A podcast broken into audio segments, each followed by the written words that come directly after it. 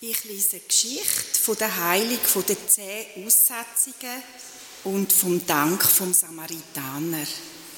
Sie steht in Lukas 17, Vers 11 bis 19. Auf seinem Weg nach Jerusalem zog Jesus durch das Grenzgebiet von Samarien und Galiläa. Kurz vor einem Dorf kamen ihm zehn Aussätzige entgegen. Sie blieben in einigem Abstand stehen und riefen laut, Jesus, Meister, hab Erbarmen mit uns. Jesus sah sie an und sagte zu ihnen, Geht und zeigt euch den Priestern. Auf dem Weg dorthin wurden sie gesund. Einer von ihnen kam zurück, als er sah, dass er geheilt war. Er pries Gott mit lauter Stimme, warf sich vor Jesu Füßen nieder und dankte ihm. Dieser Mann war ein Samaritaner. Jesus aber sagte, sind denn nicht alle zehn gesund geworden? Wo sind die anderen neun? Ist es keinem außer diesem Fremden in den Sinn gekommen, zurückzukehren und Gott die Ehre zu geben? Dann sagte er zu dem Mann, Steh auf, du kannst gehen, dein Glaube hat dich gerettet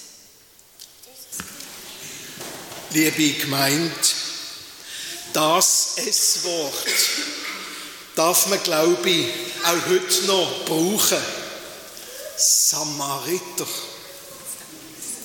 Ja, zur Zeit von Jesus ist das Wort nämlich ganz geringschätzig, ganz verächtlich ausgesprochen worden.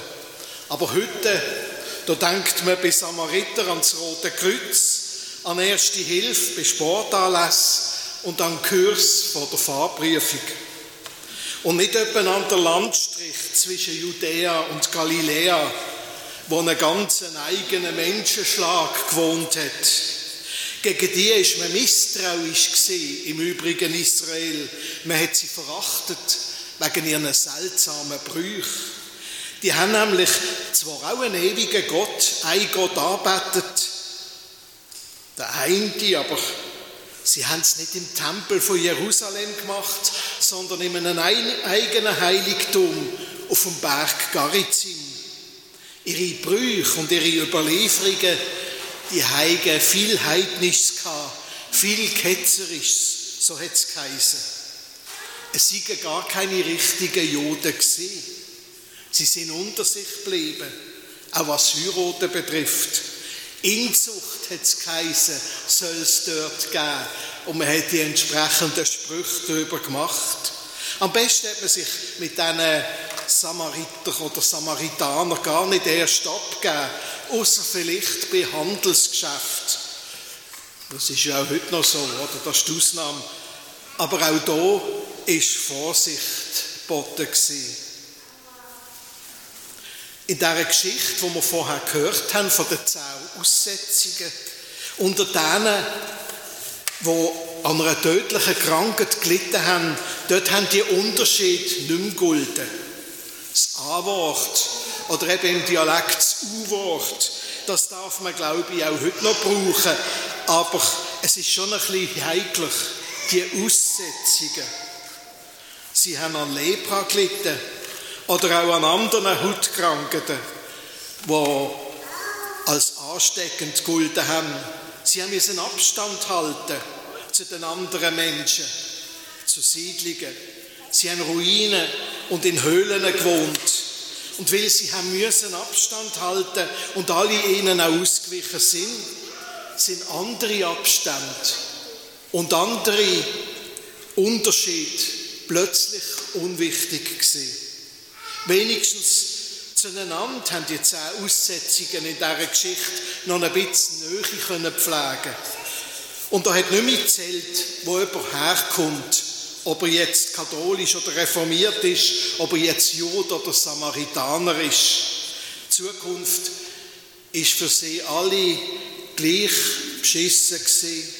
Und die Frage war nur, ob man bereit ist, erbettelt miteinander zu teilen und füreinander tot sein, wenn es dann einmal geht. Sie haben Jesus dann gesucht.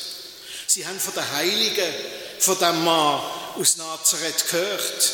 Von Blinden, die wegen ihm haben wieder können sehen, von Lahmen, die bei ihm haben wieder angefangen zu gehen.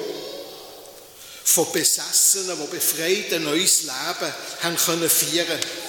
Ob der Jesus jetzt von Gott predigt hat oder nicht, ob er richtig predigt hat oder nicht ganz so richtig, das war schon gleich gewesen. Aber vielleicht hat er auch ihr Schicksal können wenden, das Schicksal bei lebendigem Lieb müssen zu verfaulen. Wo sie ihn und seine Jünger gefunden haben, sind sie natürlich auf Abstand geblieben, wie sie es gehört hat. Sie haben ihre Kyrie aus der gebotenen Distanz gerufen. Jesus, Meister, erbarm dich über uns. Und dann haltet Jesus die Distanz auch ein. Er geht nicht und legt jedem die Hand auf, umarmt sie womöglich, wie das dann etwa tausend Jahre später der Franz von Assisi gemacht hat. Nein, er bleibt auch auf Distanz. Und er sagt ihnen, was sie erwarten. Geht. Und im Moment ist alles still. Aber er redet weiter. Geht und zeigt euch den Priester. Ein bisschen Hoffnung, wo er ihnen gibt. Ganz konkret. Denn dort hat man nämlich annehmen müssen, zu den Priester, zum Tempelberg in Jerusalem, falls die Hautkrankheit wieder verschwindet, falls der Aussatz unwahrscheinlicherweise verheilen tut. Da es also ganz noch beim Tempel von Jerusalem ein achtes Testzentrum gegeben. Und weil es damals keine Kassenärzte gegeben und auch keine richtigen Gesundheitsbehörden, da sind es eben Priester gewesen, die Sachverständige gewesen sind, die einem die Überwindung von der Krankheit haben können attestieren. Da hat man denen nachher so einen schriftlichen Beleg gekriegt. Äh,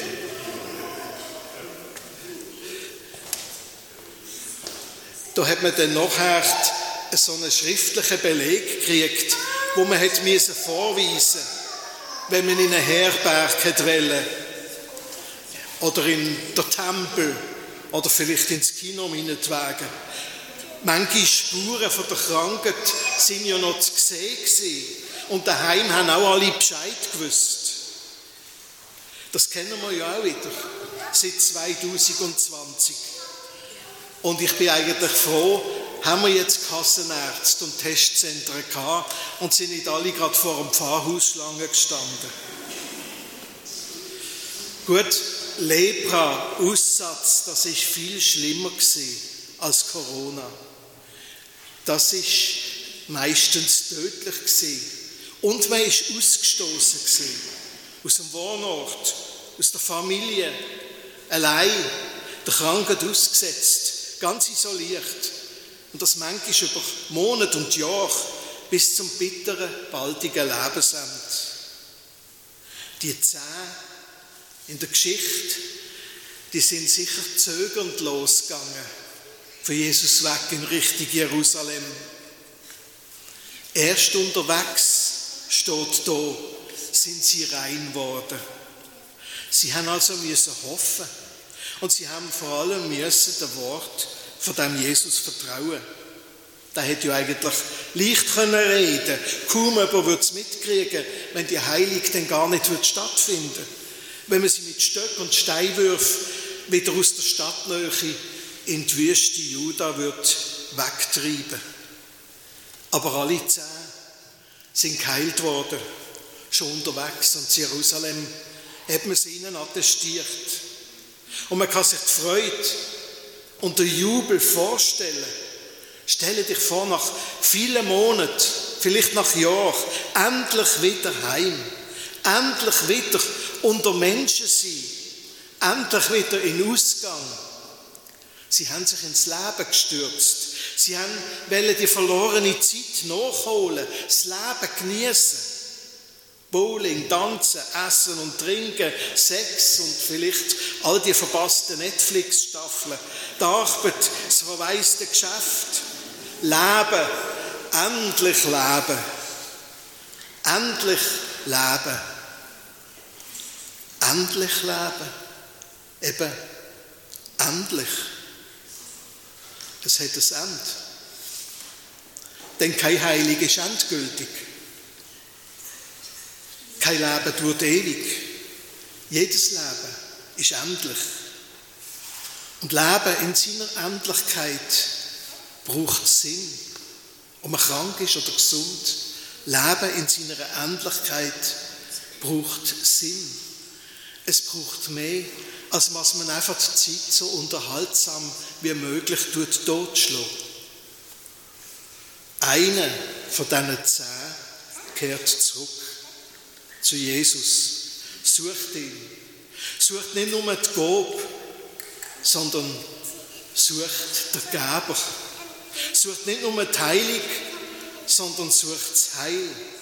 In vielen Sprachen ist das das gleiche Wort. Natürlich auch im Griechischen, wo das Neue Testament drin geschrieben ist.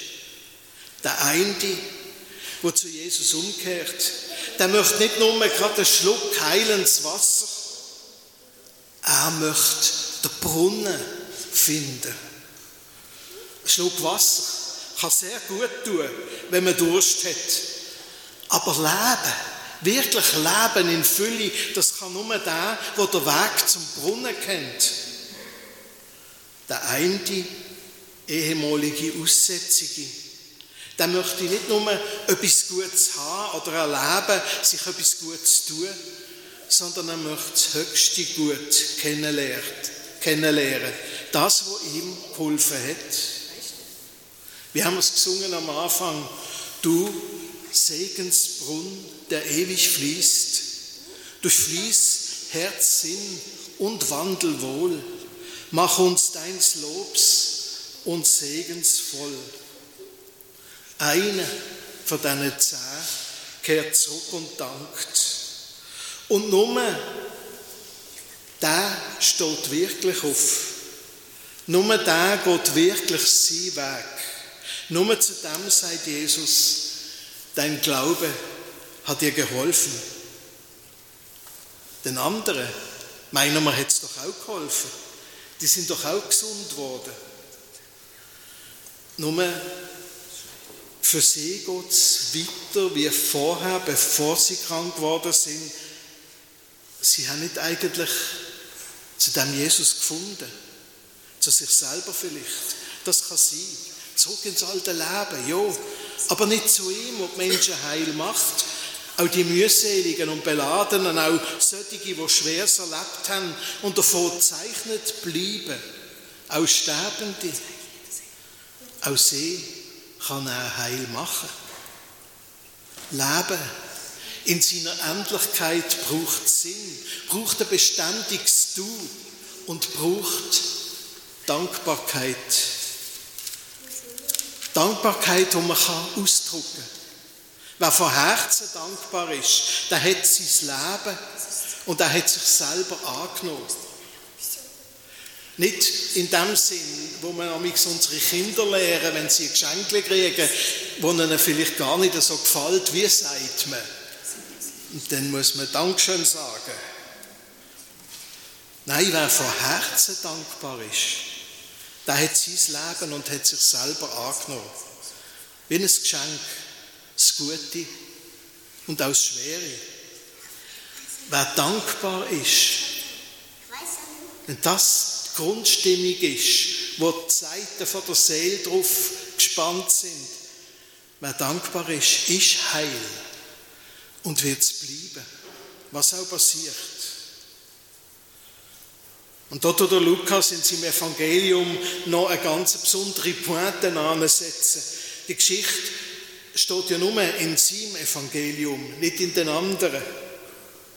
Der eine schreibt der Lukas, wo zu Glauben und Dankbarkeit gefunden hat, wo wirklich heil worden ist durch und durch, das war ein Samaritaner. So ein fremder Fötzel. Ein mit einer falschen Religion und mit einer zweifelhaften Herkunft. Man kann sich auf das nicht einbilden und auf den rechten Glauben. Da lebt man, da wird, da entsteht oder eben nicht. Im Himmel hat einmal ein gesagt, da werden wir uns dann einmal wundern, darüber, wer da ist und darüber, wer nicht da ist. Dankbarkeit ist, denke ich, so etwas wie der Himmel in dir. Ich schließe mit einem Zitat von Albert Schweitzer. Wir müssen unmittelbarer sein und die unausgesprochene Dankbarkeit zur ausgesprochenen werden lassen. Dann gibt es in der Welt mehr Sonne und mehr Kraft zum Guten. Und ich tue es einfach noch ergänzen. Und dann gibt es das nicht nur in der Welt, sondern in der eigenen Seele und im eigenen Leben auch. Amen.